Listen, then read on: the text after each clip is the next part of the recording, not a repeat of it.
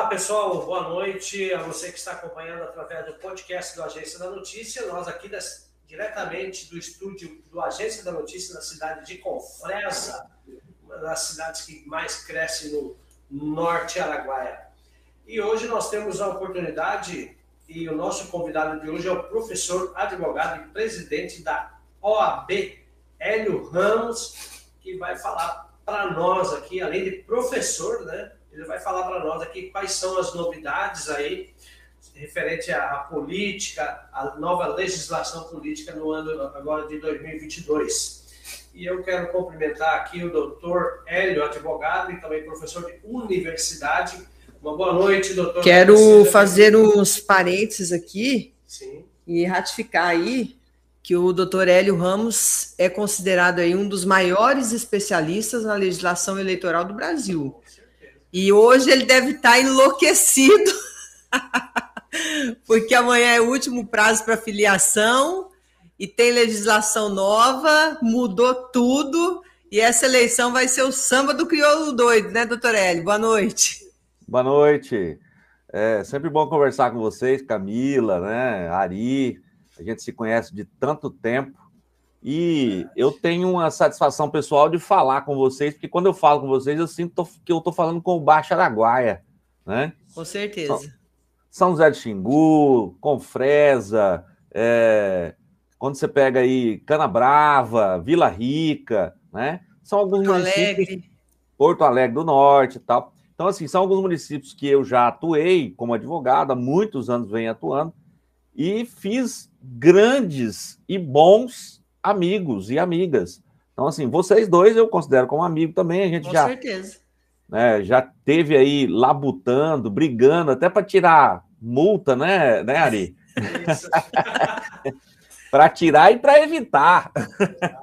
Multa eleitoral, a gente vai falar sobre esse assunto. Não é brinquedo, não, viu? Esse negócio de política não é brinquedo para o candidato, não é brinquedo para os veículos de comunicação.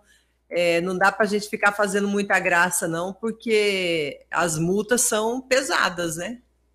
Sim, tem multas de todo tamanho. Nós temos multa de dois mil reais, a multa de cento e dez mil reais, cento e onze mil reais. Então, assim, as multas, principalmente para os meios de comunicação, são as mais pesadas, né? Que envolvem divulgação, pesquisa. Isso sem falar nas multas de é, que a gente chama de astreinte, que é aquela multa que o juiz determina para você cumprir uma determinada, é, é, uma determinada ordem. Se você não cumpre, é, você tem que pagar uma multa até que você cumpra. Então, ele te dá 48 horas para cumprir. Se você não cumprir em 48 horas, aí ele estipula um valor diário de multa. Eu já vi multas estipuladas por hora. Nossa. Então, assim, a cada hora que o sujeito não cumpria o negócio, envolvendo inclusive redes, redes sociais, uma ordem judicial, e aí ele a cada hora o cartão estava certificando e a multa estava em cima dele.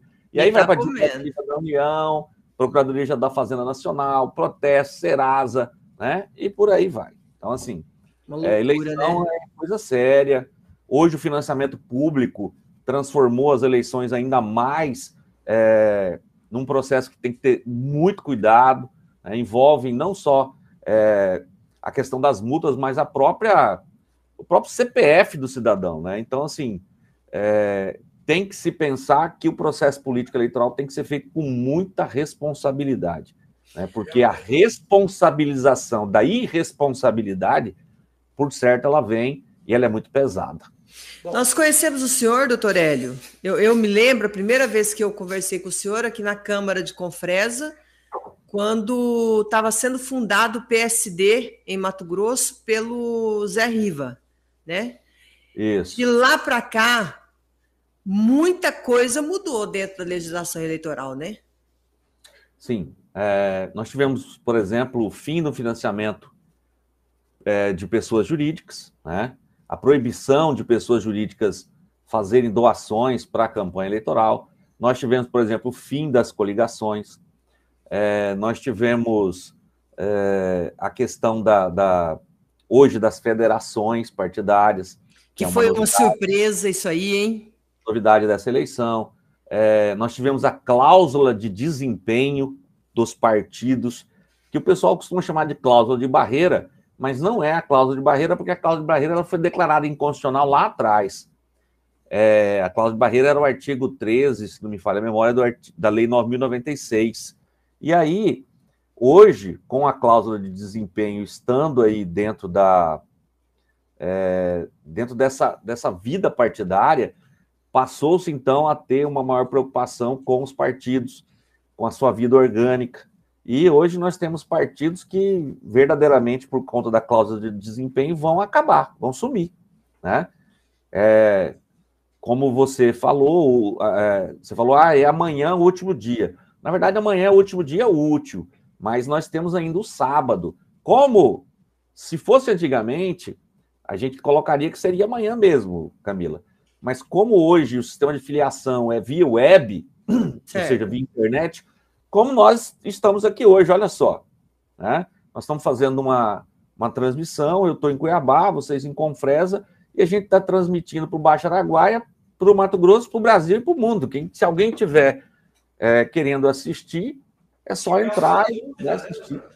Oi? É, eu... As pessoas que tiverem alguma dúvida também podem tirar aí com nós. Eu, né? eu, eu considero esse podcast hoje, é, eu acho que um dos mais importantes que nós já fizemos aqui, até porque a gente está aí na, na ponta para terminar o prazo de, de filiação, né? E Isso. falar dessa nova legislação, porque tem muita gente ainda perdida. Então, é, vamos convidar o pessoal para que repasse esse link, né? Para daí não precisa ficar incomodando toda hora o doutor, doutor Hélio, né? doutor Hélio, não sei o que, ô doutor Hélio. Ah, tem que me incomodar. Preciso pagar uma podcast lá. Hein, doutor Hélio? Mas o senhor estava falando uma coisa aí engraçada, né? Você vê, hoje eu fui pega de surpresa aí com a filiação, por exemplo, do Allan Kardec, do PDT, para o PSB, justamente porque é, nos bastidores o que eu fiquei sabendo é que não tinha quantidade suficiente de pessoas para formar chapa.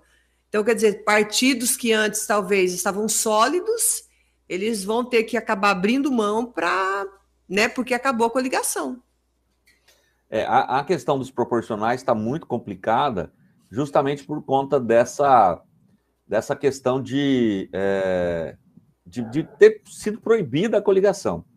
A coligação, Camila, ela era sempre, ela sempre foi muito criticada, porque ela era uma situação que estava lá no artigo 104 do Código Eleitoral, que permitia as coligações.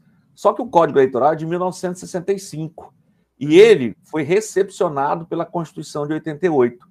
Mas alguns doutrinadores, alguns juristas da área constitucional e da área eleitoralista diziam que é, é, não havia sido recepcionado, porque o artigo 17 da Constituição estabelece que é, a autonomia partidária e a liberdade dos partidos para poder se auto-organizar e tal, mas dentro do pluripartidarismo. Ou seja, se você está permitindo, incentivando na Constituição que se faça o pluripartidarismo, por que, que você vai criar uma situação que junte os partidos? Né? Na verdade, o pluripartidarismo é justamente para garantir que é, todas as vozes, todas as ideologias estejam presentes para a sociedade poder escolher. E aí, quando você coligava, você via lugar que tinha o PFL, o finado PFL, uhum. né? Coligado com o PC do B. Assim, um negócio que. Nada a ver. Não, PFL aqui e o PC do B aqui. Direita, esquerda, contrário. Uma goiabada com feijoada ali. Pois é, então assim, é, essa era uma crítica.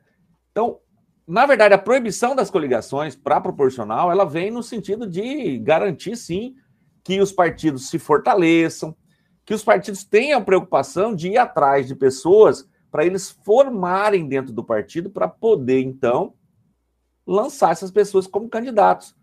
Mas mesmo assim, a gente ainda vê essa corre-corre de última hora.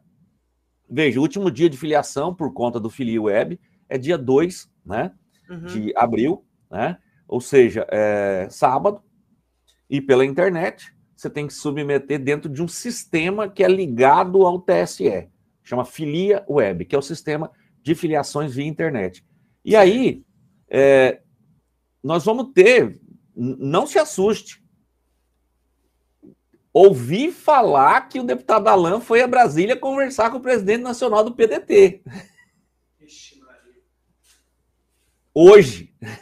Depois do ato da filiação? Não sei. Estou passando para você do jeito que eu recebi. Primeira mão aqui. Não sei. Se o deputado Alain estiver é, nos assistindo, depois ele fala, não, ele não. Mas isso são as fofocas de bastidor. É o que eu falei para vocês. Eu fiz seis reuniões hoje com candidatos de vários partidos. A maior surpresa hoje, todo mundo aí, a desistência do Moro de ser candidato à presidência, vim, acho que vai para senador e foi pro pro é, o União Brasil. União Brasil. União Brasil. E, aí, e aí desestabilizou todo mundo em Cuiabá do União Brasil, que estava tudo ajeitado para flertar com o Bolsonaro. Não, e o, e o, e o, o, é, o Dória também desistiu da candidatura desistiu. hoje. E o Eduardo Leite, que é o governador do Rio Grande do Sul, renunciou ao mandato de governador do Rio Grande do Sul para sair candidato. A quê? A presidente da República. Por qual partido? Pelo PSDB. Partido esse que é do Dória, que diz que não vai ser candidato, né? E segundo ele falou, eu não vi a entrevista, porque eu estava nas reuniões, mas que ele estaria falando que seria candidato, que não seria candidato a nada, terminaria o governo para ajudar a eleger o seu vice. Isso é uma coisa que ele tinha como proposta e ele era contrário à reeleição. Bom, em suma, é, é, são coisas que estão acontecendo e estão acontecendo. Por exemplo, deputado Emanuelzinho Pinheiro, né? Deputado Emanuelzinho tem uma atuação aí no, no, no Baixo Araguaia e tal. Estava é, cotado até ontem para ir para o PV na federação. Uhum. PV, PCdoB, PT. E ontem anunciou a, o apertinho de mão com o MDB. Com o Carlos Bezerra, assinou a ficha tal, né? Deixando, inclusive, o PV falar com as paredes, porque o PV tem que montar toda uma estrutura aí e tal também dentro da federação, que ficou pesada, porque na federação, para deputado federal, tem a deputada Rosa Neide, né? Que já vem a reeleição e tal, e tem, lógico, um trabalho, e aí é toda uma situação. Então, assim. E... E eu fiquei sabendo aqui, por exemplo, hoje, que um dos, do, dos deputados aí mais atuantes e que estava no PV, que é o. Ai, meu Deus, o Faisal, está desesperado atrás de partido. Isso mesmo. Mas porque, não é, porque não é todo mundo que quer, porque ele é grande demais, talvez vai atrapalhar a reeleição de alguns outros. É, existe uma conversa de que é, eles estão montando. O pessoal fala, com, com, me desculpem os, é, os nossos irmãos japoneses, mas eles falam assim: vamos fazer uma chapa de japonês, todo mundo igual. Cara, japonês não é tudo igual, né? Mas, é, então, assim, todo mundo igual em que sentido? Ninguém com mandato. Por quê? Porque quem tem mandato, lógico, estando no mandato, tem a estrutura do gabinete, tem a estrutura da comunicação, tem quatro anos, tem televisão, tem rádio, tem todo o trabalho que ele fez para ir para a reeleição. Ele sai na frente de mim, de você, do Ari, com certeza. E aí, você tem uma situação em que os que não têm mandato não querem concorrer com quem tem mandato. E aí fazem chapas, né, todo mundo, entre aspas, igual, e impedem que aquele deputado atual venha para o partido. Exatamente. Porque eles falam assim, eles falam assim, ó, nós somos 20. Se ele vier, sai os 20. E tem um agravante, doutor Hélio, que eu considero, né? Porque nessa eleição, por exemplo, são 26 vagas, então tem que ser 27 candidatos, né? Não, são 24 vagas. 25 candidatos? 25 candidatos a deputado estadual. Isso. Federal são 8 vagas. 9 candidatos. Isso. Só que nós temos que observar o seguinte: 30% dessas vagas tem que ser mulheres. Isso mesmo. Então, se você coloca para federal, das nove, três, no mínimo, tem que ser mulheres. Para para estadual é oito, são oito, né? Ou seja, é... doutor Hélio, e por que, que mudou eh, essas regras aí? Ou, ou já era mais ou menos parecido com as regras anteriores aí? Essa questão da filiação, da, da, das chapas puras, elas já foram testadas agora na eleição de vereador. De vereador. De vereador, a gente já teve um número, uma diminuição no número das candidaturas, né? E é, teve partido que não conseguiu lançar chapa de candidatos, né? E simplesmente saiu fora do processo. É, é aquilo que eu falei, vai se centralizar é, os partidos, vai diminuir e vai diminuir o número de candidaturas. Eu acho que esse ano, para deputado federal, nós não teremos mais do que 90 candidaturas a deputado federal. A gente já chegou a ter 200 e tantas candidaturas a deputado federal. Então, você vai ter uma redução aí de pelo menos 60% é, do número de candidaturas a deputado federal. Quando você olha que Mato Grosso tem em torno de 2 milhões de votos, é, nós temos aí uma média histórica de abstenção branco e nulo em torno de 35%, né? É, nós, vai, vai sobrar aí é, 700 menos 2,100, né?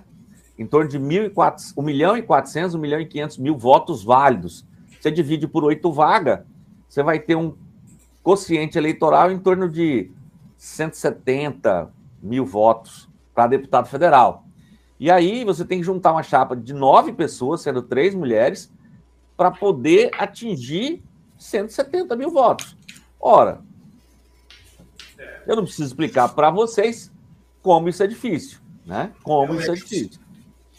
É, doutor Hélio, é, só uma, é, vou, vou, te fazer algumas perguntas aqui, conforme a necessidade aí durante essa nossa nosso bate-papo aqui no, no podcast. Primeiramente, a gente gostaria de né, agradecer aí pela sua participação diante de Cuiabá. É, quais são as, as, novas regras e as mudanças na legislação eleitoral que aconteceram aí, que foram, pegou os candidatos de surpresa aí, que nem todos estavam preparados aí? É, eu acho que em relação, é, é, o que eu disse agora mesmo, em relação a essas mudanças de ausência de coligação e tal, não, não, é uma mudança dessa eleição, é uma mudança da eleição de 2020. Né? O que, que mais chamou a atenção nessa mudança aí? A, a novidade maior aí é a questão da federação. A federação partidária, que é uma união de, dos partidos, é como se fosse um casamento com data para início e fim. A diferença, a diferença da federação em relação à coligação é que a coligação, os partidos se juntavam só no período eleitoral e depois eles voltavam a coexistir enquanto partidos e tal. Já na federação, eles têm por obrigação de se manterem unidos no mínimo quatro anos. Ah, tá. Isso está valendo para todo o território brasileiro? Sim. Inclusive, as federações não são estaduais nem municipais. As federações são nacionais. E quando eles fecham o nacional lá, desce o facão de cima para baixo. E, doutor Hélio, a curiosidade disso tudo é que, de certa forma, quebrou a, é, digamos assim, o poder dos presidentes de partido a nível estadual, a nível municipal, porque se federou lá em cima, acabou o resto. Então, quer dizer, eu sendo presidente do partido aqui, do PSB, sei lá, partido que for, federou lá em cima, aqui eu tenho que seguir a boiada. Isso mesmo, até porque, por exemplo, Vamos anotar. Quais são as federações que parece que já estão decididas aí? A federação do PT, PV, PCdoB.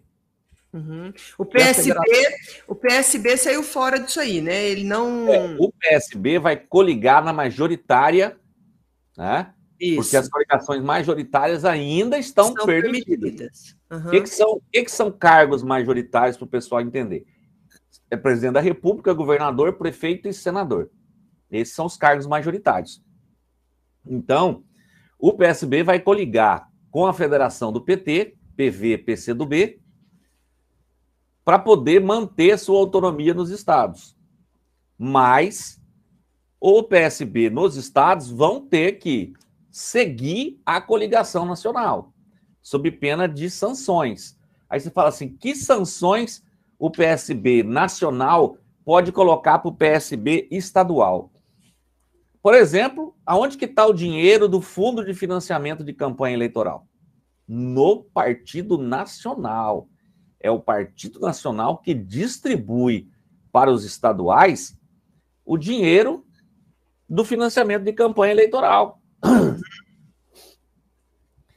Se eu mando você apoiar um determinada, uma determinada pessoa é, aí no seu estado e você não apoia, eu posso, por exemplo, fechar a torneira e não mando um centavo para sua campanha.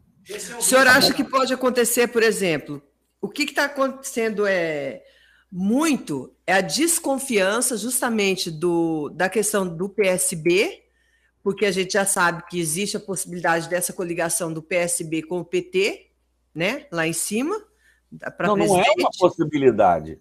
Ela só não está formalizada, mas eles vão coligar. Exatamente. Mas o que, que eles. E o que, que eles estão dizendo? Que quem está nas bases está liberado para pedir voto para o Bolsonaro ou pedir voto para o PT.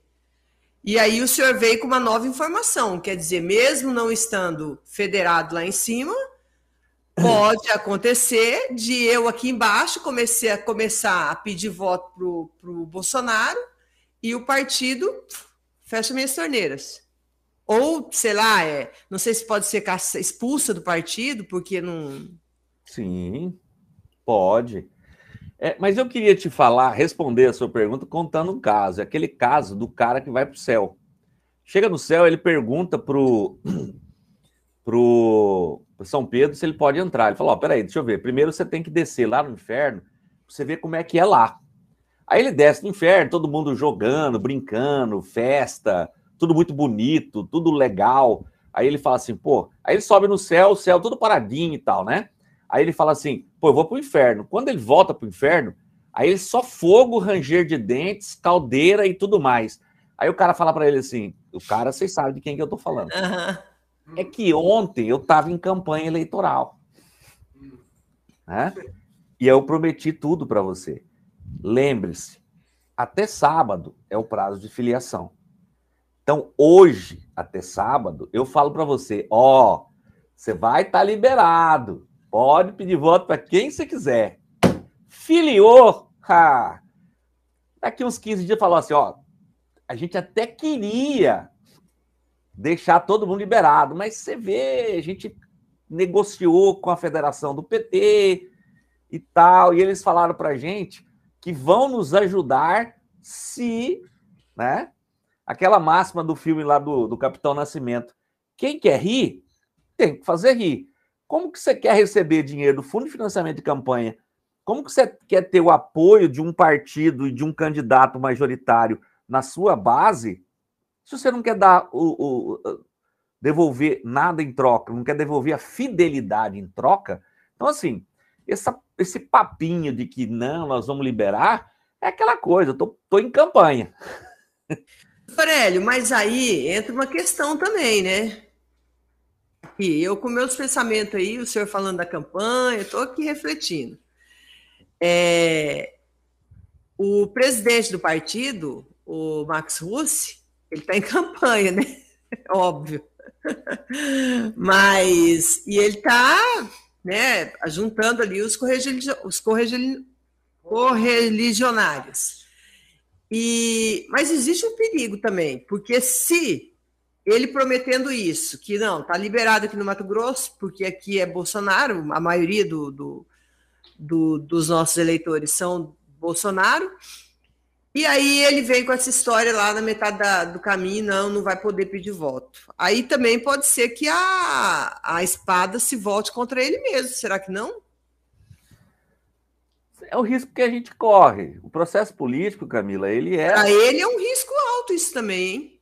Sim, para ele, é, é, o que ele pode fazer é, é, fazer o discurso de compromisso e supostamente fazer vista grossa. Mas quando você faz vista grossa, você também está correndo risco. Então, assim, isso envolve uma questão de fidelidade partidária, envolve um processo interno dentro do partido, que pode ser ou não acionado. Né? é, se for acionado e o cara for candidato, ele pode perder a candidatura dele. E aí eu te pergunto, será que. Por exemplo, eu, eu saí candidata, fui lá dentro do PSB, pedi voto para o Bolsonaro, me elegi. Ah, alguém do PSB pode entrar na justiça e falar: não, o mandato não é dela, é do PSB. Não. E na campanha ela pediu voto para o Bolsonaro. Essa questão da expulsão do, do, do dono do mandato, se o partido expulsa o dono do mandato por infidelidade partidária, essa tese, mesmo que eu ache ela interessante, essa tese ela não se firmou dentro da jurisprudência eleitoral. Então, assim, nós não temos é, casos de cassação de mandato por infidelidade em descumprimento a diretrizes partidárias, que vieram a culminar com uma expulsão do partido. Então, mas durante o período da campanha eleitoral, ah, bom, eu posso tirar a sua candidatura. Agora, depois que você ganhou, aí a história é outra.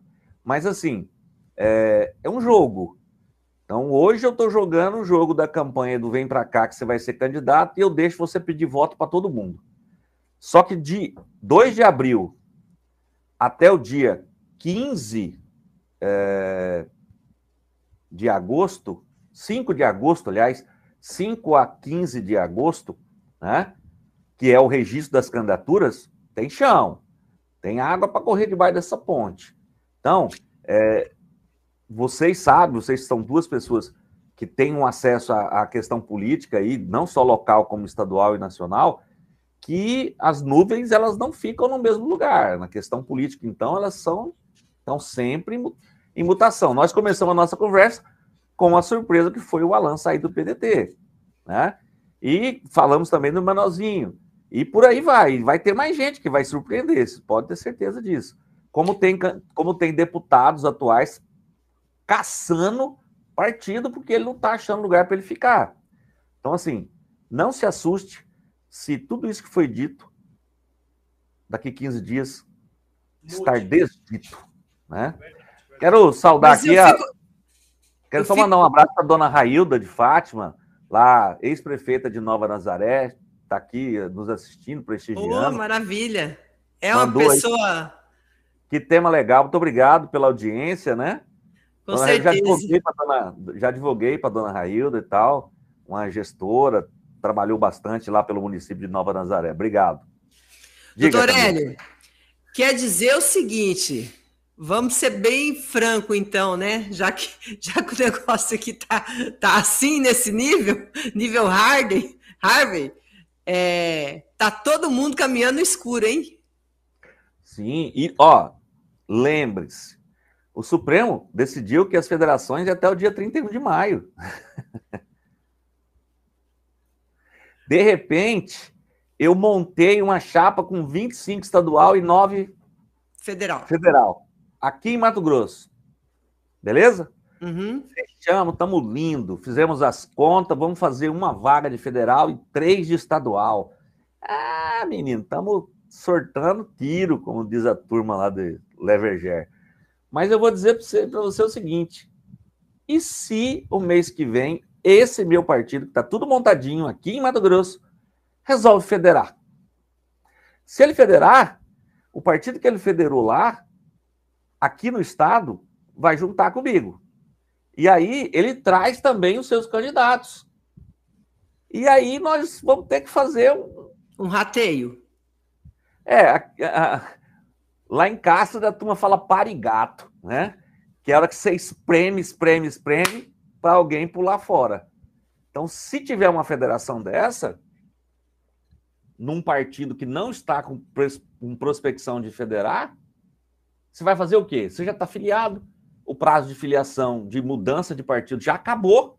Você tem duas opções: ser candidato na federação nova, não ser candidato. Que outra opção você vai ter? Nenhuma, acabou. Eu assisti esses dias uma live com o professor João Edson, você deve conhecer. Sim, meu amigo, demos aula junto. E ele estava falando sobre a questão da federação, que loucura, né? É, parece que, não sei se foi 300 e alguma coisa de deputados que votaram a favor da federação. Isso. E depois que eles votaram, parece que tipo 30% sabiam o que tinham feito. Não tinham conhecimento, votaram a favor sem, sem ter noção do que, que era uma federação. E aí depois se enlouqueceram lá, queriam voltar para trás a lei. É, lá, lá no Congresso tem votação por bancada, então às vezes a bancada fecha e o pessoal fala assim: pela liderança do partido tal, votamos sim. Então, quando ele fala pela liderança do partido tal, votamos sim, se o partido tem 30 votos, 30 deputados, o painel computa 30 votos sim. E se você é sim, foi. E se você é não, foi também. Porque foi sim. É, é Entendeu? É aquela coisa. É, a primeira vez que eu vi uma votação na Câmara Municipal de Cuiabá, é 1989, né? É, a gente estava mexendo com lei orgânica de Cuiabá, Constituição de 88, lei orgânica, é, é, Constituição Estadual, em 1990, a lei orgânica, as leis orgânicas municipais. Então, a primeira vez que eu vi uma votação, o, o presidente fez assim: é, vamos colocar em pauta a questão, em discussão. Em votação, aqueles que forem a favor permaneçam como estão. Aprovado. Aí você vira para o Ari e fala assim: Oi, o que, que votou aí? Já foi, né? Você votou. Você não ficou quieto? Ficou Você quieto. levantou? Você gritou? Não, não então, filho, já foi. Ô, doutor Léo, eu tenho uma pergunta aqui para te fazer, porque senão só a Camila que acaba perguntando aqui. Né? Ela e você para conversar são, é bonito de ver, hein? É, doutor, como que vai funcionar aí o fundão eleitoral, no caso, para o partido define pelo partido ou pela, pela, pela questão dos candidatos? E qual seria esse valor tanto para homem candidato como para mulher candidata? Como é que eles vão definir isso? Vamos lá. Nós temos, é, esse ano, nós temos aí cerca de 4,9 bilhões do Fundo Extraordinário de Financiamento de Campanha Eleitoral. E, além disso, nós temos o fundo partidário, que é anual. O fundo de financiamento é de dois em dois anos. Certo. O, o, o, e o fundo partidário é anual. O fundo partidário hoje está na faixa de um bilhão de reais anual. E nessa eleição, 4,9 bilhões. Então você tem aí, os partidos têm aí hoje quase 6 bilhões de reais para botar na manutenção dos partidos e investir na campanha. Sim. Aí o cara fala assim, mas se ele está investindo na, na, na, no partido, olha, eu posso fazer uma campanha para governador usando a sede do partido. Eu não preciso montar um escritório. Eu já tenho um escritório, tem uma casa montada lá, com funcionária, com bebedouro, com móveis, com telefone, com internet. Eu jogo a campanha do candidato a governador, do candidato a senador, dentro da sede do partido. Quem está pagando isso? O fundo partidário. Né? Então, isso é possível. E como que é feita essa distribuição? São duas formas de distribuição. Primeiro, a dos partidos. O fundo de financiamento dos partidos é dividido da seguinte forma: 2% vão para todos os partidos, desde que o partido tenha conseguido a cláusula de desempenho. 35% é dividido proporcionalmente para aqueles partidos que conseguiram ter um deputado federal, no mínimo, na eleição de 2018 no mínimo um deputado federal, para ele poder entrar nesse rateio. Uhum. Mas ele, ele fez um, então ele ganha igual? Não, ele fez um, é o ingresso, é o, é, é o, o, o, ingresso, a entrada. Na hora, aí, bom, eu entrei na festa, é o ingresso para a festa. Cheguei na festa, eu vou comer que parte do bolo? Igual a todo mundo? Não. Aí eu vou pegar os votos de deputado federal. Veja bem que eu estou falando de votos. Né? Não importa se o candidato a deputado federal ganhou ou perdeu. Ele perdeu, mas ele teve 30 mil votos. Então, aqueles votos vão ser usados no cômputo da divisão da proporcionalidade dos recursos do fundo de campanha. 35%. É, 35%? Isso. 48. Peraí, 35, né? É, deixa eu ver, 2, 35, isso. 48% é de acordo com a proporcionalidade das vagas de deputado federal eleitos. Então, assim, se você pegar 48 e 35, nós temos aí 82, 80, é, 48, 35, 83, né? 83% é dividido pelos deputados federais. Né? Não, os é, atuais. Não, pelos 2018 e pelos números de votos. Né? E 15 que foi, o que, aconteceu, que foi o que aconteceu lá com o PSL, com a quantidade e... de eleitos, e aí o fundo eleitoral deles foi lá para cima. Subiu, porque juntou né, com outro partido. E assim, e 15% desse valor é dividido pelo número de senadores. Vejam, pessoal, não é que vai para os senadores, para os deputados, vai para o partido, mas eu uso aquele número para poder fazer a divisão, da, do, fazer o rateio. Beleza, eu dividi o dinheiro para esses partidos. Como o partido internamente vai usar esse dinheiro? Do jeito que ele definir. Com uma regra. Tem uma parte que ele tem que passar para candidatos negros e 30% ele tem que passar para candidaturas femininas. Só que, veja bem, eu, Partido Nacional, eu tenho interesse em quê? Eu tenho interesse em deputados federais e senadores. Uhum. Para me eleger. Vai me manter.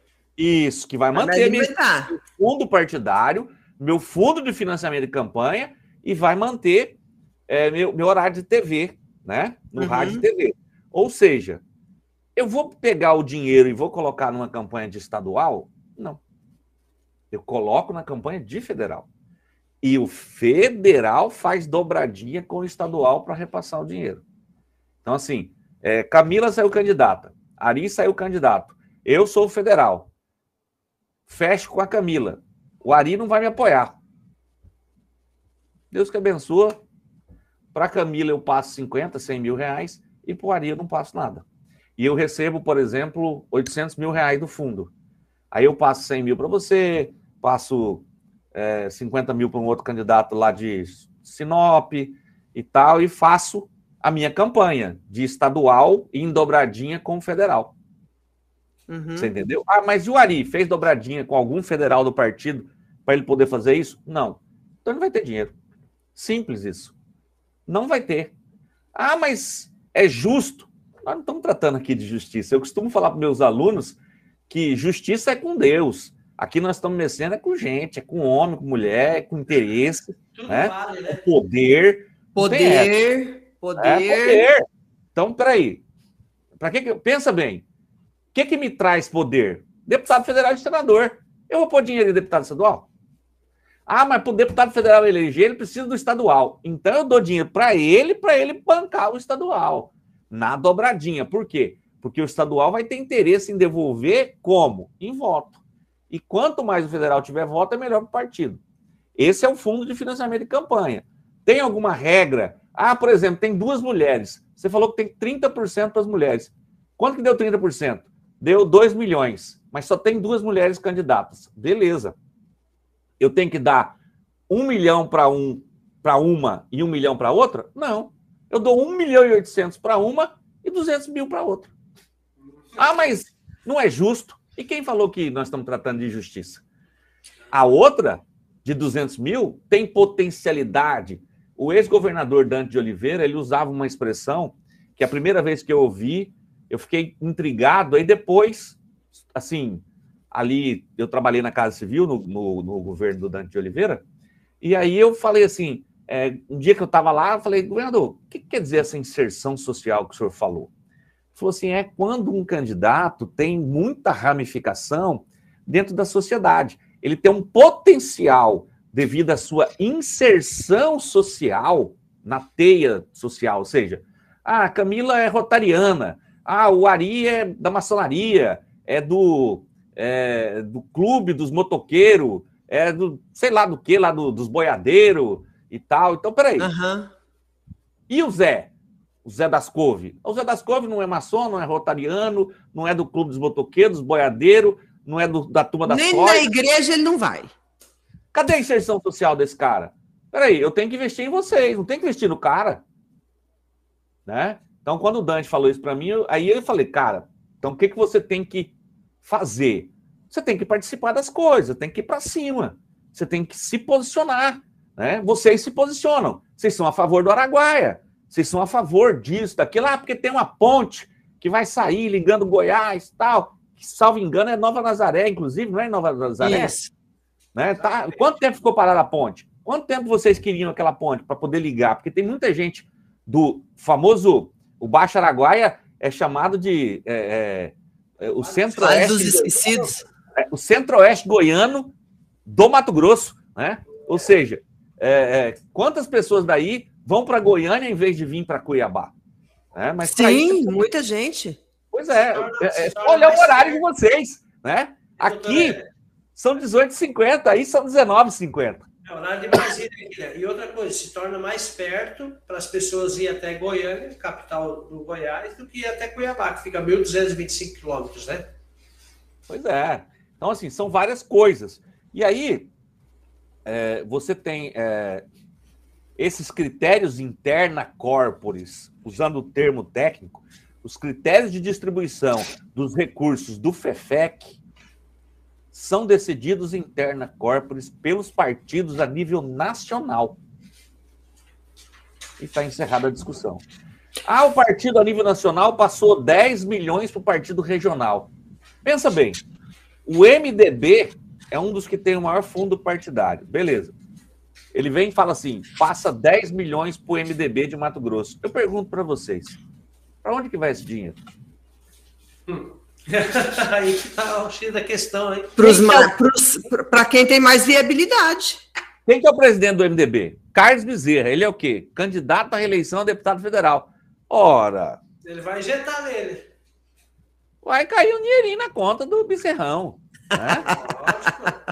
e ele vai fazer a campanha dele, até porque ele tem demonstrado nos últimos 30 anos que ele tem inserção social, ah, mas eu não gosto do Bezerra. Cara, você pode até não gostar, mas ele está eleito, reeleito, reeleito, reeleito, reeleito. Tá é, é igual os campos, né? É, deixa eu só fazer uma parte aqui. Você sabe que o pessoal aqui do Araguaia fala que o, o Carlos Bezerra ele é proibido de erguer os braços, né? Por quê? Porque senão Deus puxa, ele está muito velho. Entendeu ou não? Deus é capaz, né, hein? Ah. Eu, eu, vou contar isso daí pro meu amigo doutor Fayad, ex-presidente da OAB, meu, meu ex-professor, inclusive, por falar em professor, tem o Mauro Sérgio. O Mauro Sérgio tem. é política aí na região agora, né? É candidato. É, foi pré-candidato pelo MDB, inclusive. Foi meu aluno, Mauro Sérgio, né? É, gente boa, gente boa. Ô, doutor Hélio, uma preocupação aqui que me chamou muita atenção, que eu estava vendo a sua live que o senhor gravou aí, fez com o pessoal aí pelo Instagram, aí em Cuiabá, é, por que, que o, o candidato tem que ter a preocupação na hora da prestação de contas? Quais são os efeitos negativos que pode trazer para ele? E por que, que ele precisa de um contador e também um advogado durante a é. campanha é. para prestar conta? É, só para vocês terem ideia, a importância do advogado e do contador hoje, ela é assim, é, o pessoal costuma brincar e falar assim: você candidato a alguma coisa. Aí o cara vira para ele e fala assim: você já tem advogado e contador? Aí ele fala assim: mas eu vou ser candidato em agosto. Eu falo, pois é, mas você já tem o advogado e o contador? Pô, mas você é agosto. Pois é. É a primeira coisa que você tem que arrumar antes de arrumar voto. Verdade. Você tem que arrumar o advogado e o contador. Por quê? Para evitar problemas para você. No início, Ari, nós falamos das multas, né? Certo. Hoje, Hoje, como os recursos de financiamento de campanha, a maioria dos recursos são públicos, se você comete uma ilegalidade no uso desse dinheiro na campanha, quando você vai prestar conta, se a sua conta for julgada reprovada e o uso for é, colocado como um mau uso, o tribunal simplesmente manda você devolver o dinheiro. Ah, é? Agora. Opa!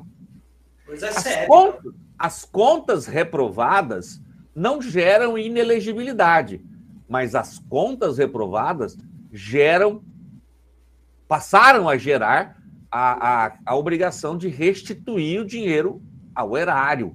Devolver. Por é, porque é dinheiro público.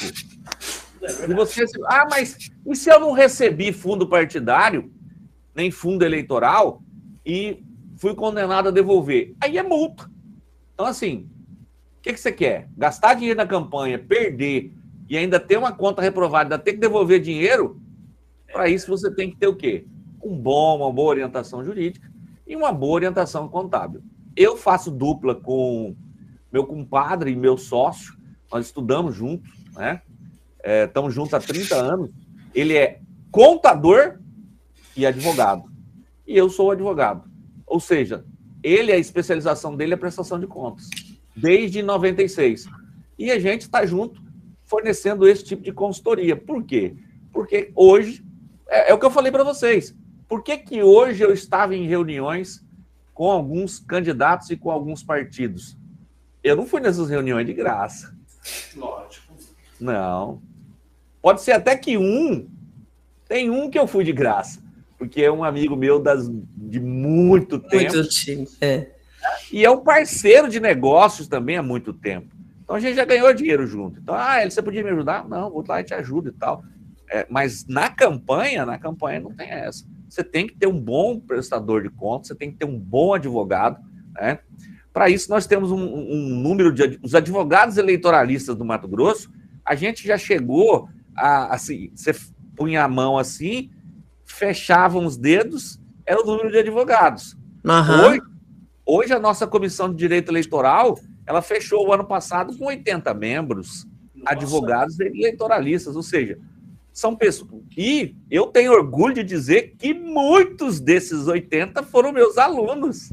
Que bom, que bom. Então, assim, é, como a Camila falou, ah, você não envelhece. Mas eu estou aí na, na, estrada, são mais de quase 26 anos é, na advocacia eleitoral, fora o tempo que eu mexi com o partido.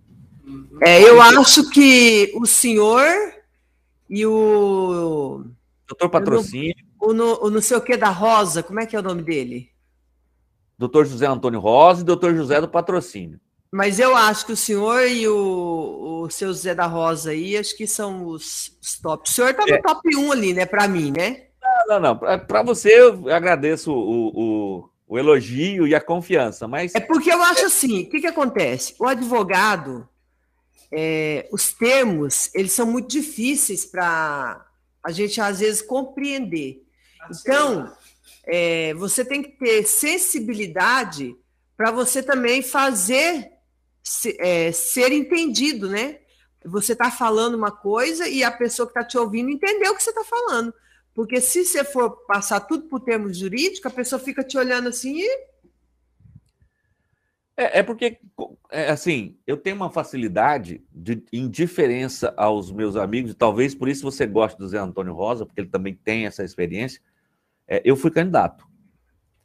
Então, eu fui ah, candidato você já sofreu na pele? Sim, eu fui candidato a vereador em 1992, né? Só uma vez também, nunca mais. Sim, eu tinha aquele sonho, desde 88, eu queria ser candidato, ser candidato, ser vereador em Cuiabá e tal, tal. Mas assim, eu fui um candidato doido, né? Eu era presidente do DCE da UFMT, do Diretório Central de Estudantes, saí pelo PDT na época, pela Juventude Socialista do PDT, né? e é, tive 200 votos. Na época precisava de 700 votos para eleger vereador. O então vereador Saloniel Pinheiro, primo do primo tio, é, é primo do Emanuel Pinheiro, prefeito, e se elegeu com 700 votos. Mas eu não tinha carro para andar, só para vocês terem ideia. Então, assim, eu era, um, eu era candidato a vereador doido. Eu fazia comício dentro de ônibus. Eu entrava dentro do ônibus, o ônibus estava cheio. Eu falava, é agora. Idealista. E gritava lá, ah, vamos lá, pá, pá. E quem era candidato a prefeito? É, o Dante Martins de Oliveira, o vice era o Coronel Meledes, né? E aí depois eu fui trabalhar com ele. Então, assim, é, por isso. Você talvez... é esco... Então você é da mesma escola do Nilson Leitão, então? De fazer campanha, sim. Assim, e sem dinheiro. Até porque não tinha dinheiro. Não tem. Eu sou uma pessoa é, que o que eu consegui foi fruto do meu trabalho. Né? E outra coisa que ajuda é ser professor, porque a gente tem como professor de, de, ser, de ser entendido, de fazer as pessoas compreenderem. Né? Então você tem que se colocar no lugar do aluno para poder fazer ele entender e aí depois fazer com, com que isso ele suba de nível, que ele possa vir falar termos jurídicos com a gente. Eu não posso chegar para o cara e falar, olha, interna corporis, começar a falar termo em latim ah. daqui dali, né? A pessoa não vai entender, né? Então é melhor você pegar e se colocar no lugar e tentar explicar. E como professor e como já ex-candidato, eu posso entender as agruras de uma candidatura, né? Ari já foi candidato, né, Ari? Já, já sofri na pele, já.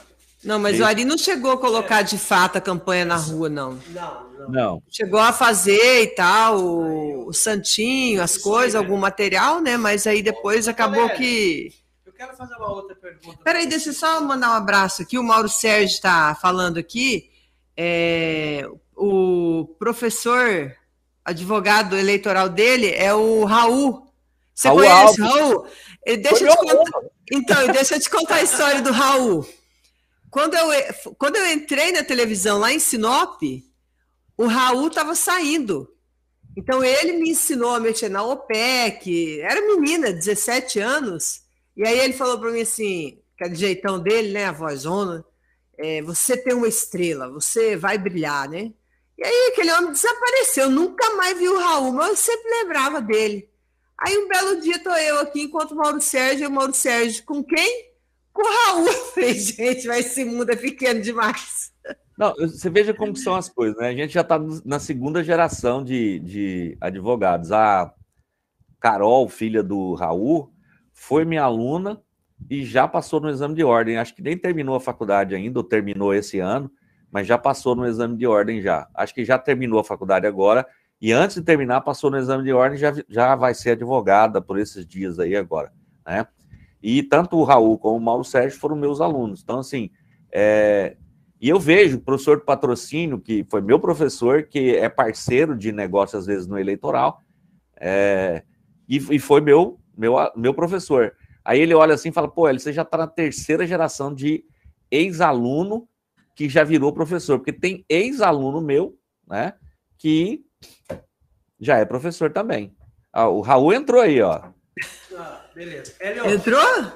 Doutor Hélio, eu tenho uma pergunta aqui para te fazer também, que é muito importante para quem está nos assistindo e quem vai nos assistir essa, esse podcast. Nessa eleição de 2022, o que, que pode e o que, que não pode o candidato fazer para se prejudicar e quais os cuidados que ele deve tomar aí na questão das redes sociais que está em alta, né? Por exemplo, é, já que você quer uma novidade, vai Sim. uma novidade de hoje. Opa, isso é bom. O Tribunal Superior Eleitoral cassou o mandato de, de um vereador que comprou, que pagou para influencers digitais fazer campanha para ele. Então, assim, imagine. É, vamos supor, Camila tem lá 6 mil seguidores no Instagram, né?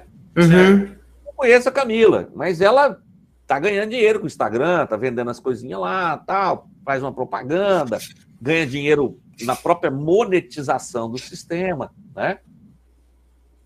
E aí, é, eu vou lá e pago para você, para você falar de mim na sua rede social. Você nem me conhece, uhum. entendeu? E eu vou lá e falo é, para você isso. Então, assim, pensa, é... Não é interessante você pegar uma pessoa, por exemplo, eu pego aqui em Cuiabá, vou pegar um influencer. Mas mesmo que isso seja, por exemplo, entre aspas, por baixo dos panos. Pois é, por baixo do pano a gente não está sabendo, né? O cara não é corno até ele descobrir que ele é corno. Né? Ou que descubram que ele é corno. que os olhos não veem, o coração não sente. Não dá para você falar, ah, mas eu não consegui provar. Pelo visto, nessa cassação, eu não olhei o processo ainda, né? É, esse tipo de proibição nas redes sociais, ou seja, você pode, pessoas naturais podem fazer propaganda nas redes sociais para os seus candidatos, mas tem que se tomar certos cuidados, né?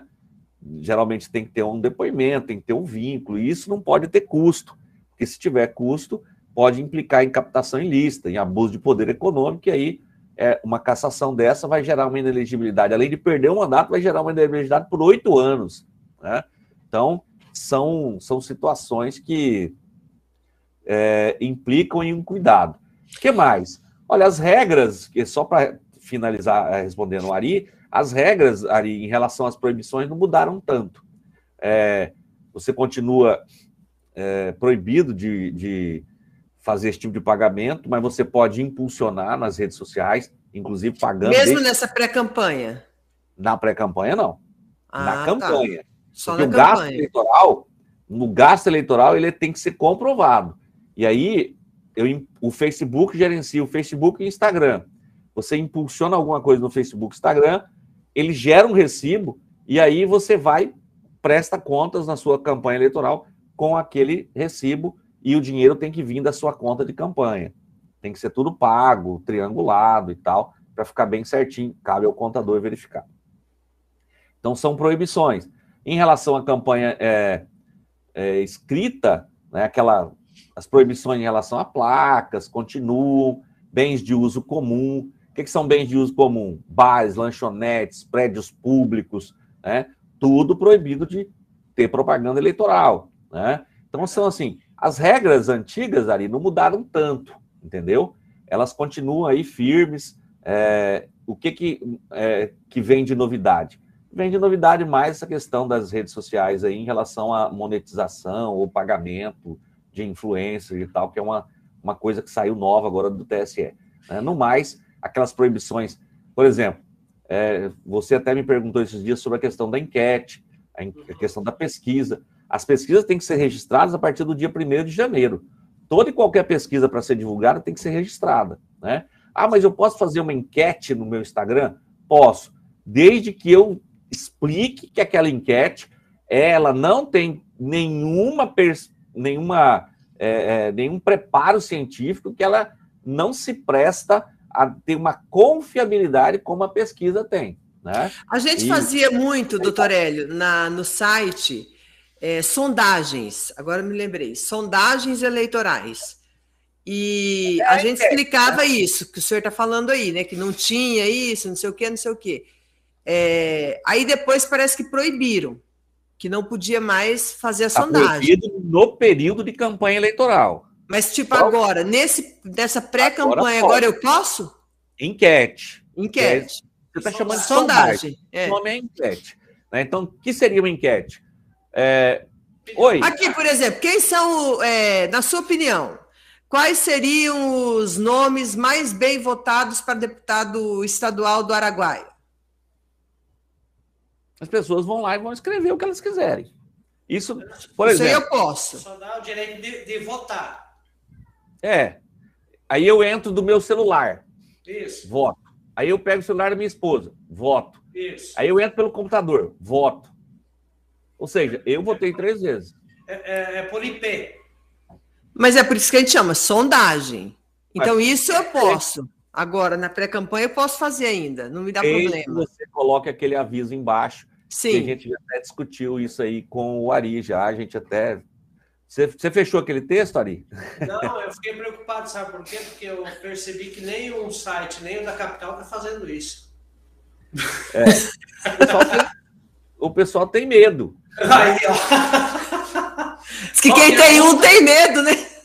E a multa, se, se entender que não é uma enquete, se entender que é uma espécie de pesquisa, a multa é de 53 mil a 106 mil, a 54 mil a 108 mil por aí. A multa mínima é essa daí. Mas se colocar o, o título, o, o, texto certinho, isso aí é- pode dar problema? Eu acredito que não. Até porque está regulamentado. É, é, aquela coisa, o direito, Ari. É, você perguntou assim: pode dar problema? O que seria um problema? O Ministério Público perturbando você com uma representação eleitoral, você tendo que contratar um advogado é. para fazer sua defesa e tal. Aí o juiz, Aí o juiz vem e fala assim: não, não, isso aqui pode. Mas você já teve um oficial de justiça, você já teve que contratar um advogado, você já teve dor de cabeça. Nós já passamos por isso. Aquilo, acordou, falou: putz, por que, que eu fiz esse negócio, cara? Tava quieto aqui, tem que ficar fuçando isso. Ah, aí você vira para a patroa, a patroa já tá zangada. Para que, que eu fui escrever aquela matéria lá? Pois é, então assim, cara, por isso que às vezes você vê o pessoal fala assim: vamos evitar? Vamos. O que, que nós vamos ganhar com isso? Porque às vezes você fala assim: por que, que eu não estou fazendo? Na verdade, a, a, ótica é outra. É o que eu vou ganhar com isso. Não que eu. Né? Uhum. Então, de repente, você colocar uma enquete vai alavancar suas. É, é, o seu Google Statistics, né? Não é assim que fala? É, Analytics. Analytics, né? É, ou seja, vai melhorar tanto assim? Doutor é. Hélio, nessa pré-campanha, já que. É, porque a pré-campanha é permitida, né? Como é Isso. que ela é permitida, essa pré-campanha? Como é que eu posso fazer uma pré-campanha se eu não posso gastar dinheiro? Entre aspas. Então, gastos pessoais são, são permitidos, né? Gastos pessoais, por exemplo, é, eu vou fazer uma pré-campanha, eu vou entrar no meu carro e vou em Confresa. Aí eu vou aí, vou visitar um amigo que tem, por exemplo, aí o Dr. Handel, né? Uhum. Sim. Vocês conhecem? Conhece né? bem você. Isso, meu amigo e tal. Um grande cozinheiro, diga-se de passagem. Verdade. então, assim, vou aí comer um peixe, vou aí comer um, uma carne que o Handel faz tal. E aí eu aproveito para visitar, visitar a agência da notícia. Aí vocês vão me entrevistar. Ah, estamos aqui com Hélio Ramos, pré-candidato a deputado, a governador e tal. Eu dou entrevista. Olha, o que, que eu sou proibido? Eu sou proibido de pedir voto. Mas uhum. eu posso me apresentar como um pré-candidato, falar das coisas que eu quero fazer, do que eu penso, do que eu acho, de como eu penso o Brasil, a política externa, interna, a soja, o milho, o arroz, o feijão, a caristia, a inflação, a mineração e por aí vai.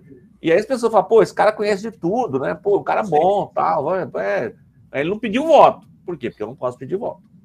Então, não, a campanha implica em é, como a campanha ela diminuiu de tamanho, nós já tivemos campanhas de seis meses. Campanha, Loucura, campanha.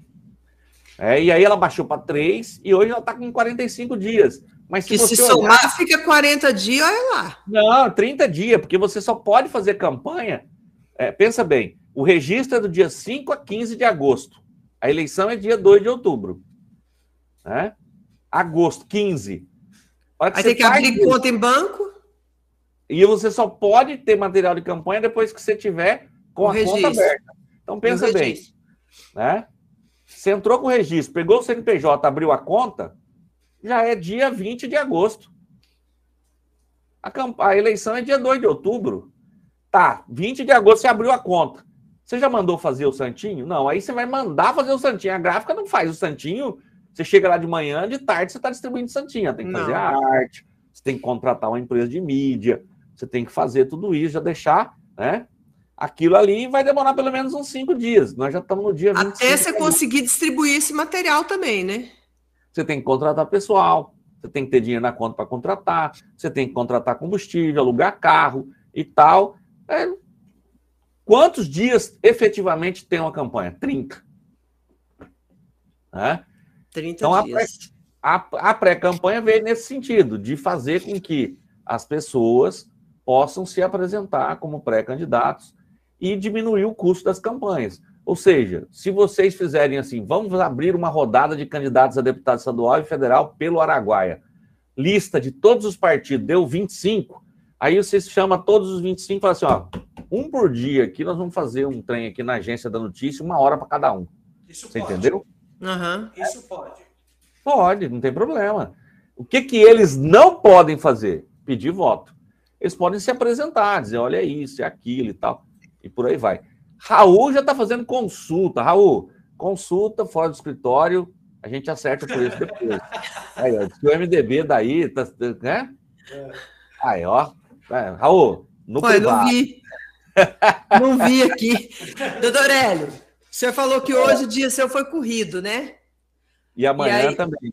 Pois é, e aí eu estou muito curiosa para saber o seguinte: quais são as maiores dúvidas aí no dia de hoje? Assim, é, é, é primeiro que me surpreendeu a volta de alguns players, né? Falando igual a turma mais moderna, players, né? alguns jogadores antigos, gente que estava esquecida no fundo do poço e que é, sumiu do mapa eleitoral e estão retornando. Né? Essa, essa é a primeira coisa. Eu não vou falar nomes porque fica parecendo que a gente está falando, né? Falando mal da pessoa. Né? Mas, por exemplo, tem gente aí que apareceu é, e estão articulando, então, assim, estão tá, tendo bastante atuação positiva, inclusive, no, no bastidor político eleitoral do Estado. Essa é uma coisa que a gente notou nesses andamentos, até porque porque esse pessoal tem experiência. E como eles têm experiência e o prazo ficou apertado, gente, é, é melhor você pegar alguém que tem experiência, que já sabe o que, que tem que fazer e como fazer, do que você ir treinar alguém que não sabe nada. Né? Uhum. Então, por isso, talvez até que a gente, advogado, contadores e tal, estamos sendo valorizados também. Por quê? Porque o pessoal prefere gente que tenha experiência a pegar alguém E novo. essa eleição, como eu disse desde o início, ela não é para amadores e ela é um verdadeiro samba do crioulo doido. Então, é. o povo tem que estar preparado. Por certo, por certo. Então, assim, é, para resumir aqui, acho que está caminhando para o nosso horário final, mas assim, é, as federações, né, a questão da coligação proibida nas proporcionais, a questão do fundo partidário e do fundo de financiamento, que gira em torno de 6 bilhões de reais, né, é, a grande fiscalização que o, a Justiça Eleitoral, em conjunto com tribunais de contas estaduais e Tribunal de Contas da União, juntamente com a Receita Federal, através do Ministério da Fazenda, que disponibilizou o cruzamento de dados para poder verificar nas prestações de contas, é, são a grande é, novidade dessa eleição e que vão fazer com que muita gente tenha surpresas desagradáveis, né? É, a triangulação de, de é, é porque é, a, a Polícia Federal e o, e o órgãos federais eles têm acesso a um sistema que faz um rastreio de contas e, e faz uma um cruzamento de contas de algumas contas que eles têm autorização judicial para poder é, seguir, acompanhar e tal. Então, assim, é, são situações que fazem com que as pessoas tenham que ter mais cuidado e alguém que queria fazer alguma coisa errada tem que tomar muito cuidado, porque senão pode ganhar e não levar. Então, assim, são bastantes detalhes. Para o eleitor em si, não mudou muita coisa, não, Ari, tá? É, Para o eleitor em si, ele vai votar né, e continuar o seu processo. A única coisa que eu faço a ressalva é que nós temos mais de 300 mil títulos de eleitor cancelados no Estado. As pessoas se esquecem. A motivo é não ter comparecido para fazer a biometria. Ah, né? E aí, é, quem não compareceu... Qual é o prazo para transferência de título?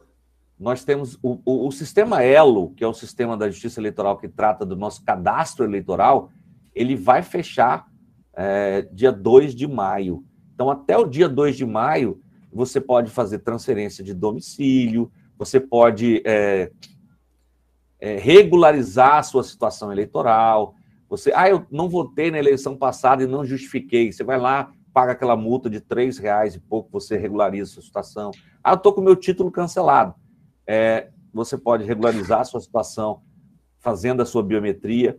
E assim, muitos desses serviços que eu estou falando aqui estão disponíveis no site da Justiça Eleitoral. Você não precisa ir no cartório eleitoral para poder fazer isso. É, você faz de casa, né? Faz de casa, no computador, sentado, ali. Ah, eu não sei mexer. Pega o neto, pega o filho, pega né, alguém que tem mais afinidade com esse sistema de informação e tal.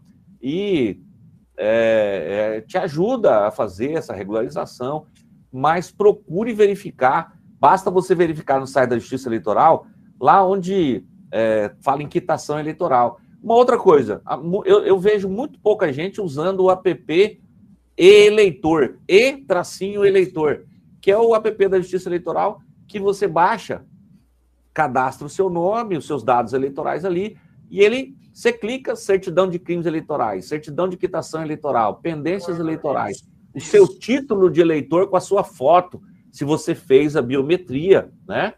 aparece seu título eleitor como foto. Vira, na verdade, um documento, né? Verdade. É, vira, na verdade, um documento aí. Então, assim. É, é uma dica bem interessante.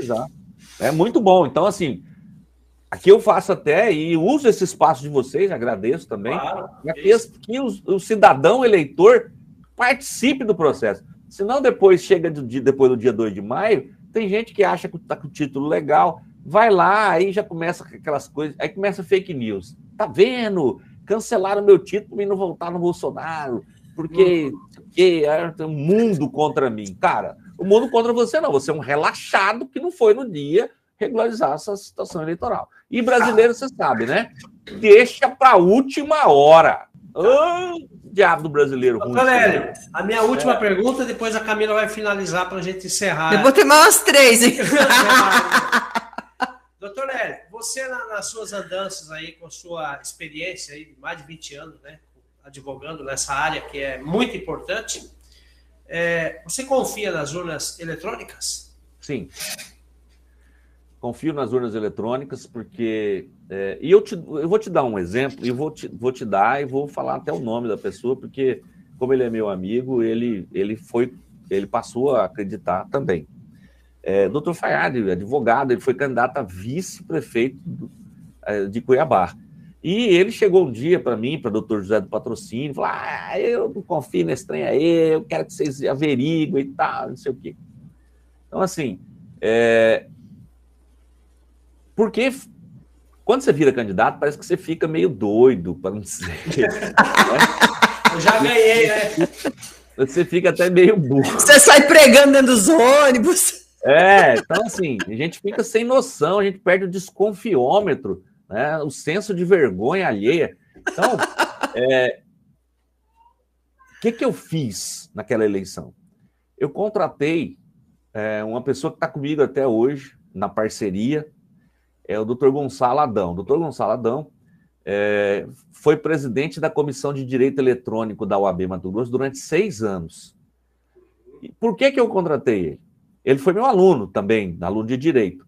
Ele é, é formado em, em programas, em, em, sistemas, né? Programação de computador tal, analista de sistemas. E ele viu que a analista de estava dando pouco dinheiro e falou: vou fazer direito. Foi lá, fez direito. Eu conheci o doutor Gonçalo ele era aluno, foi meu aluno e tal, e veio me pedir uma oportunidade de fazer estágio comigo.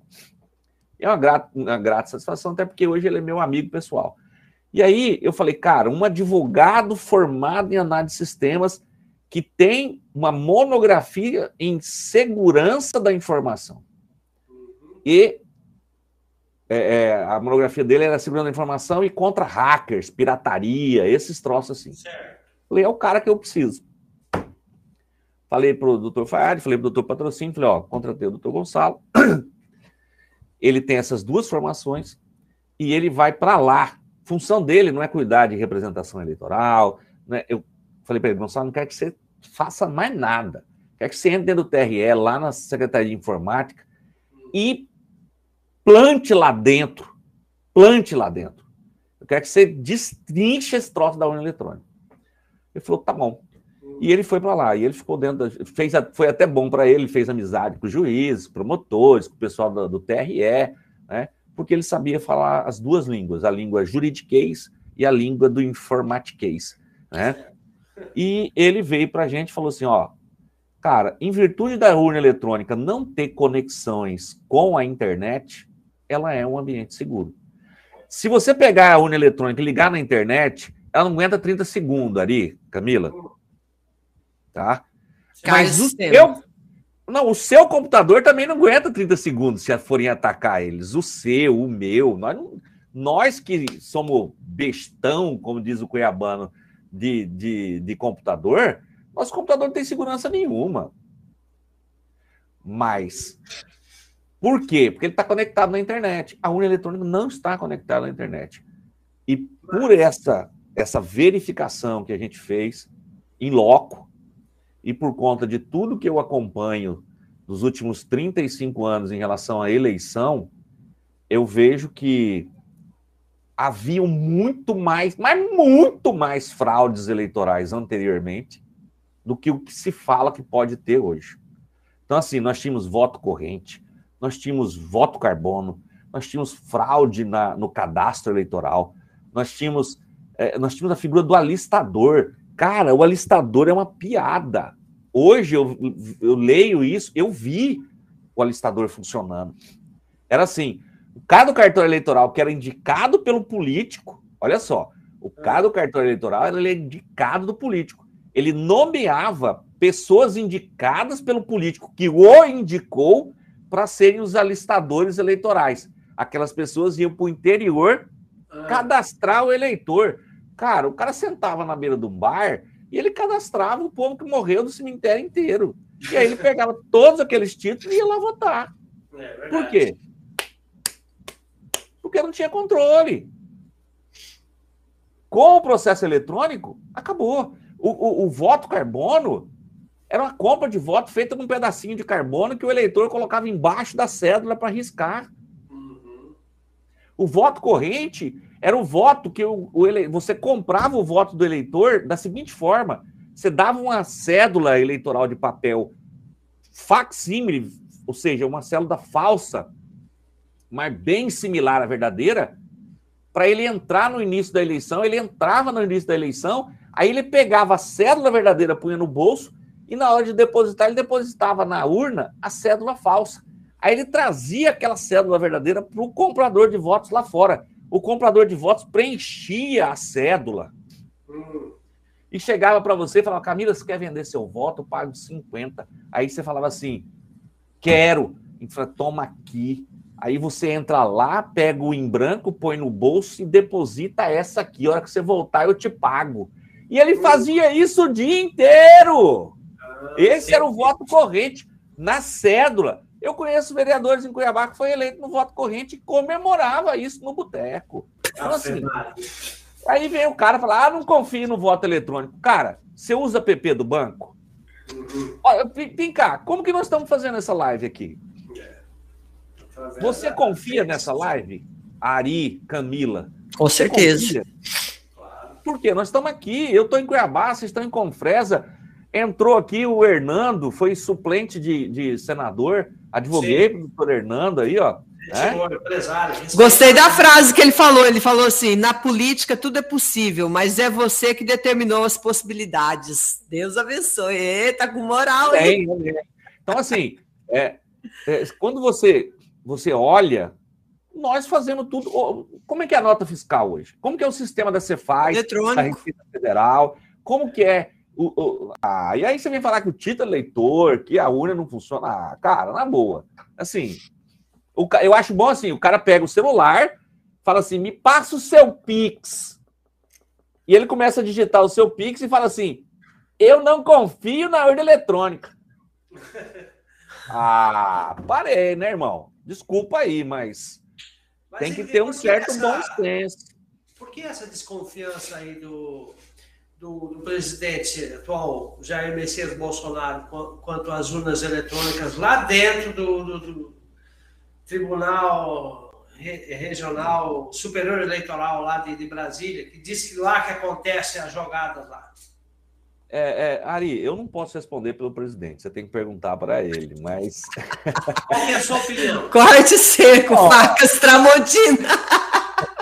É a sua opinião? Não, até porque falar bem ou mal do Bolsonaro hoje, daqui 10 minutos tô apanhando aqui, igual cachorro. Né? Você fala bem, você apanha. Se você fala mal, você apanha, mano, deixa que ele responda. Né? Mas, é, é, até, até esqueci. Doutor Hélio, né? Mas vamos para a gente. Não, eu, eu, vou responder. Ah, você vai responder? Ai, desculpa. Fala aí, pergunta de novo aí para mim. Qual que era? A preocupação do Jair Messias ah, Eu queria, eu queria aqui falar para você o seguinte: é, como uma pessoa vira servidor da Justiça Eleitoral? Primeiro, ele tem que estudar. Segundo, ele tem que passar num concurso concorridíssimo. Terceiro, quando ele passa num concurso, diga-se de passagem, um concurso para serventuário da Justiça Federal, o servidor da Justiça Eleitoral é o mesmo servidor da Justiça Eleitoral, da Justiça Federal, da Justiça do Trabalho, certo. seja civil ou criminal. É o mesmo. A tabela salarial deles, é, é, é, eu vou falar uma bobagem aqui, mas acredito que é a mesma, porque eles ganham bem, não ganham mal. Eles acham até que poderiam melhorar. Mas para fins de Brasil, eles ganham bem. E assim, o cara tem família, ele tem filhos, ele tem esposa, tem marido, ele tem mãe, pai, ele vai no mercado, ele, ele é um cidadão exemplar. Ele é proibido de ter filiação partidária. Ele é proibido de participar de reuniões políticas. Ele é proibido de manifestar politicamente a sua opinião publicamente. Esse é o servidor da Justiça Eleitoral. Mato Grosso tem em torno de 300 servidores da Justiça Eleitoral e mais uns 200 emprestados, que são servidores de prefeituras, de estado, que o juiz convoca para ajudar. Mas quem comanda o negócio é o servidor da Justiça Eleitoral. Eu não acredito que esses milhares de servidores, de homens e mulheres de bem, deixariam acontecer uma agressão ao nosso sistema eleitoral e ao emprego deles. Então, eu não é que eu confio totalmente na urna eletrônica. Eu confio nos brasileiros que estudaram e se dedicam à justiça eleitoral, trabalhando, estudando e procurando sempre fazer com que a democracia seja garantida. Então, assim, qual que é a sua ótica, El, de acreditar na justiça eleitoral e acreditar no, no voto eletrônico? É porque eu acredito nos homens e mulheres que estão trabalhando lá mais de 20, 30, 40, 10 anos, sei lá, que são pessoas que estudaram e que são pessoas como eu, como você, Ari, como a Camila, como o doutor Hernando, como o meu amigo Mauro Sérgio, como o doutor Mauro, né? como o doutor Raul, como o doutor Randall, como tantas outras pessoas que, que prezam pela respeitabilidade do seu nome. Por isso, por conta desses milhares de servidores da Justiça Eleitoral, eu acredito que isso não seja verdade. É Entendi. É por isso que eu acredito na Justiça Eleitoral. Por conta dessas pessoas, entendeu? E eu conheço muitos, muito, muitas dessas pessoas. Alguns, inclusive, foram meus alunos. É gente de bem, gente séria, gente que, se você chegar e. Mas, cara, se você. Assim, falar uma bobagem de, de corromper, você sai de lá preso. Você tá doido. É. Então, é por isso que eu acredito na justiça eleitoral. Não é por conta dos ministros do TSE, não. Eu acredito na justiça eleitoral porque quem pega no chifre de boi é esse povo aí. Imagino. Camila, Doutor Hélio. Pergunta? É, para a gente ir caminhando aqui para o final, muitas surpresas ainda, né? Até dia 2, eu acredito, dentro das eleições é, a nível de Mato Grosso. Devem acontecer, né? Camila, e se eu dissesse para você que quem quiser agir de forma é, ilegal poderia filiar alguém depois do dia 2? Como? Se é se é no sistema? Através da ficha e falar que o sistema deu falha? Você faz a ficha com a data do dia 2. Retroativa. E, e fala, que o sistema, e fala que o sistema deu falha. Não, você só coloca, porque a, a, a afiliação ela é um ato interno do partido a justiça eleitoral não se mete na filiação. Mas filiação... você não tem que emitir os dados? Sim, você vai colocar no sistema. É assim, é uma situação que você corre um risco, né? Mas o cara pode pegar dia 10 de abril, porque os dados vão para vão ser coletados dia 14 de abril. Eu teria que perguntar até para o doutor Gonçalo, que é meu consultor dessa área aí, né? É, tipo assim, pode dar certo, não dá? Então, assim. É um risco. É um risco. Mas, de repente, pode ser que, todavia, contudo, quem sabe, porém. mas eu deixo isso daí para a gente falar no particular. E me fala uma coisa. É, na sua visão, na sua experiência, de tudo que o senhor já acompanhou nesses anos todos aí das eleições, tanto de âmbito municipal, estadual. Como é que o senhor está vendo esse quadro dessas eleições? a possibilidade, por exemplo, de eu, Camila, que nunca concorri a nada, não tenho dinheiro, não tenho a estrutura, mas quero ser candidato pelo Araguaia. E aí vem aqui o Carlos Bezerra, que tem a estrutura, não sei o quê, não sei o quê. Pode haver nessa eleição, digamos, que um de igual para igual, essa, essa eleição está deixando realmente as pessoas, os, os candidatos, com uma opção a mais de, de poder lutar pelo sonho de, de representar a sua região? Eu acredito que isso ainda não é uma realidade fática. É, o financiamento público de campanha ele busca trazer mais igualdade na disputa, que é isso que você está falando. A gente isso. chama de princípio da igualdade da disputa. É um princípio do direito eleitoral. Então, assim, é, eu acredito que é, dos últimos 20 anos para cá, nós temos caminhado cada vez mais para esse objetivo. E aí nós temos melhorado as possibilidades de quem não tem estrutura de concorrer. É, mas ainda a gente ainda esbarra no casuísmo. Por exemplo, a questão de não ter regras claras na distribuição do fundo de financiamento de campanha eleitoral. Essa ausência de regras claras, né, ela, ela só é possível porque você não define isso como regra lei e você deixa por conta dos partidos. E os partidos são comandados por pessoas. E as pessoas são falhas e têm interesses e colocam os seus interesses acima dos princípios. Então, assim, já melhorou? Mas muito. Melhorou, assim. Eu fui candidato a vereador em 1992, né? Então, eu não tinha carro, eu tive santinho porque o partido me deu.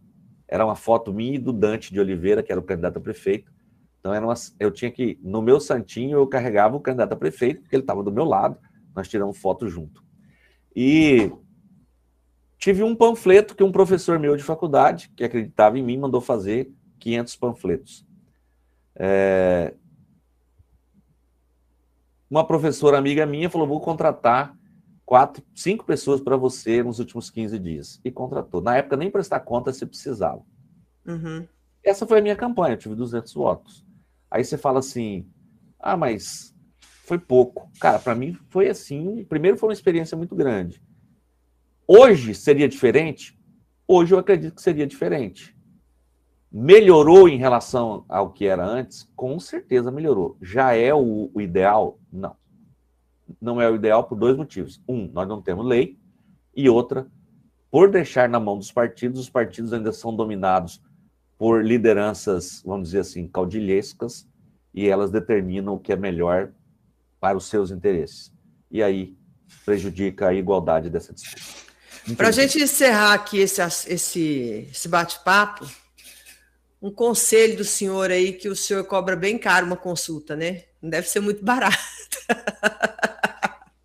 Nada, o Aline toma consulta direto aí, nem cobrei. Não, mas aqui é diferente, né? Aqui é parceria de muitos anos. Mas é, um conselho do senhor, como advogado, para quem está nos acompanhando agora e que tem interesse, está se filiando a partidos agora, nesse momento, está escolhendo, está definindo, qual é o conselho de ouro que o senhor fala, daria agora para a pessoa parar o que está fazendo agora e pensar no que o senhor vai falar?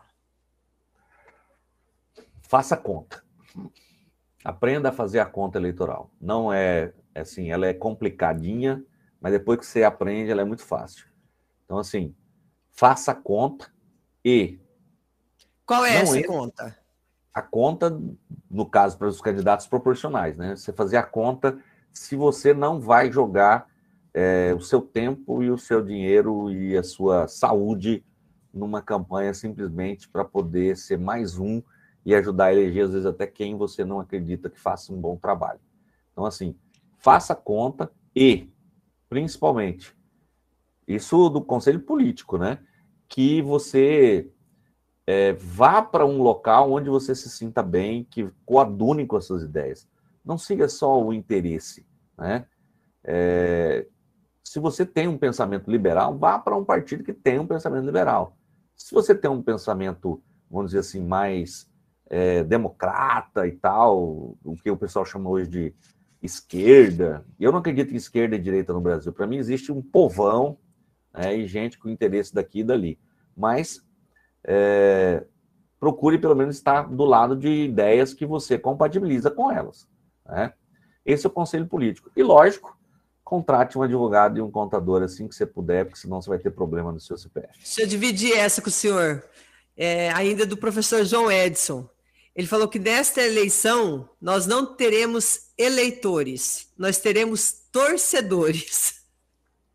As pessoas perderam o bom senso de que, que é bom e de que, que é ruim. Uns estão torcendo para o Lula e outros estão torcendo para o Bolsonaro, mas ninguém está prestando é. atenção nos.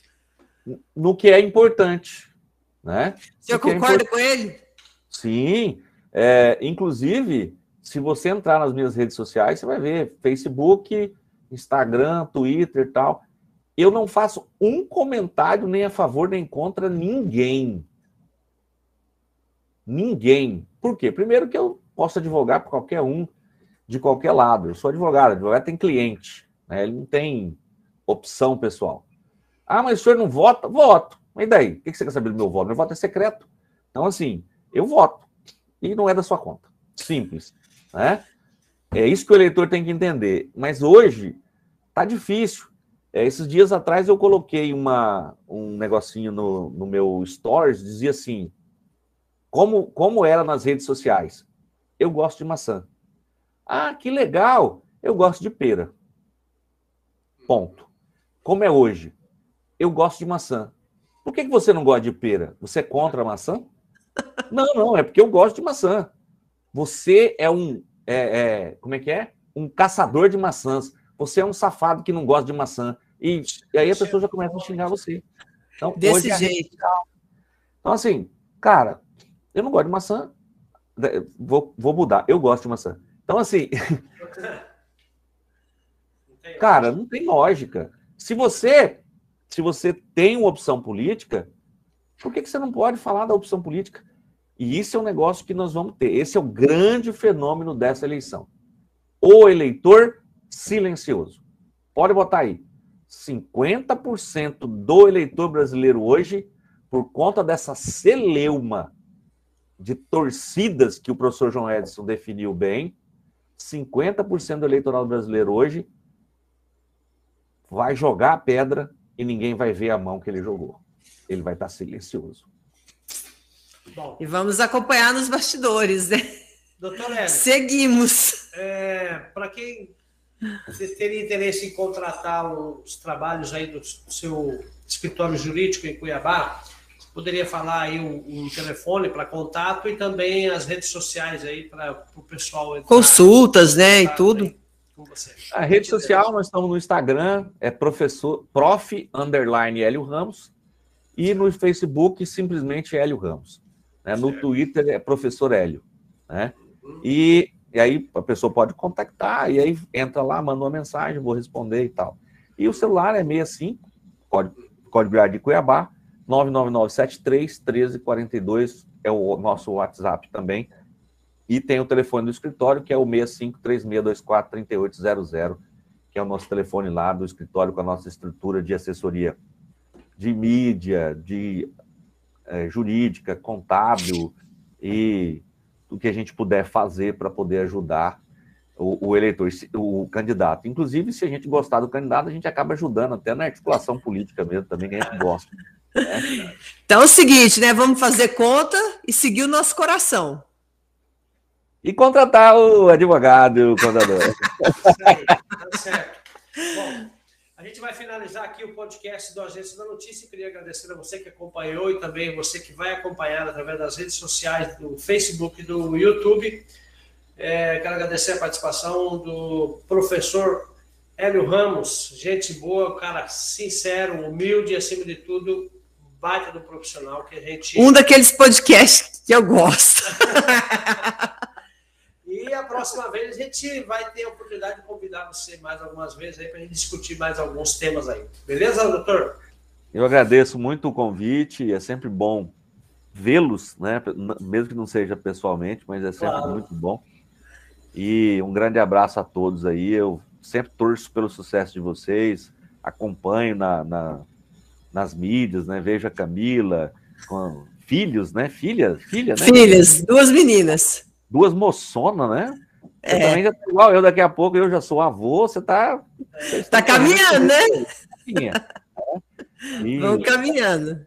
Muito obrigado, a gente se coloca à disposição e um abraço para o pessoal do nosso querido Araguaia.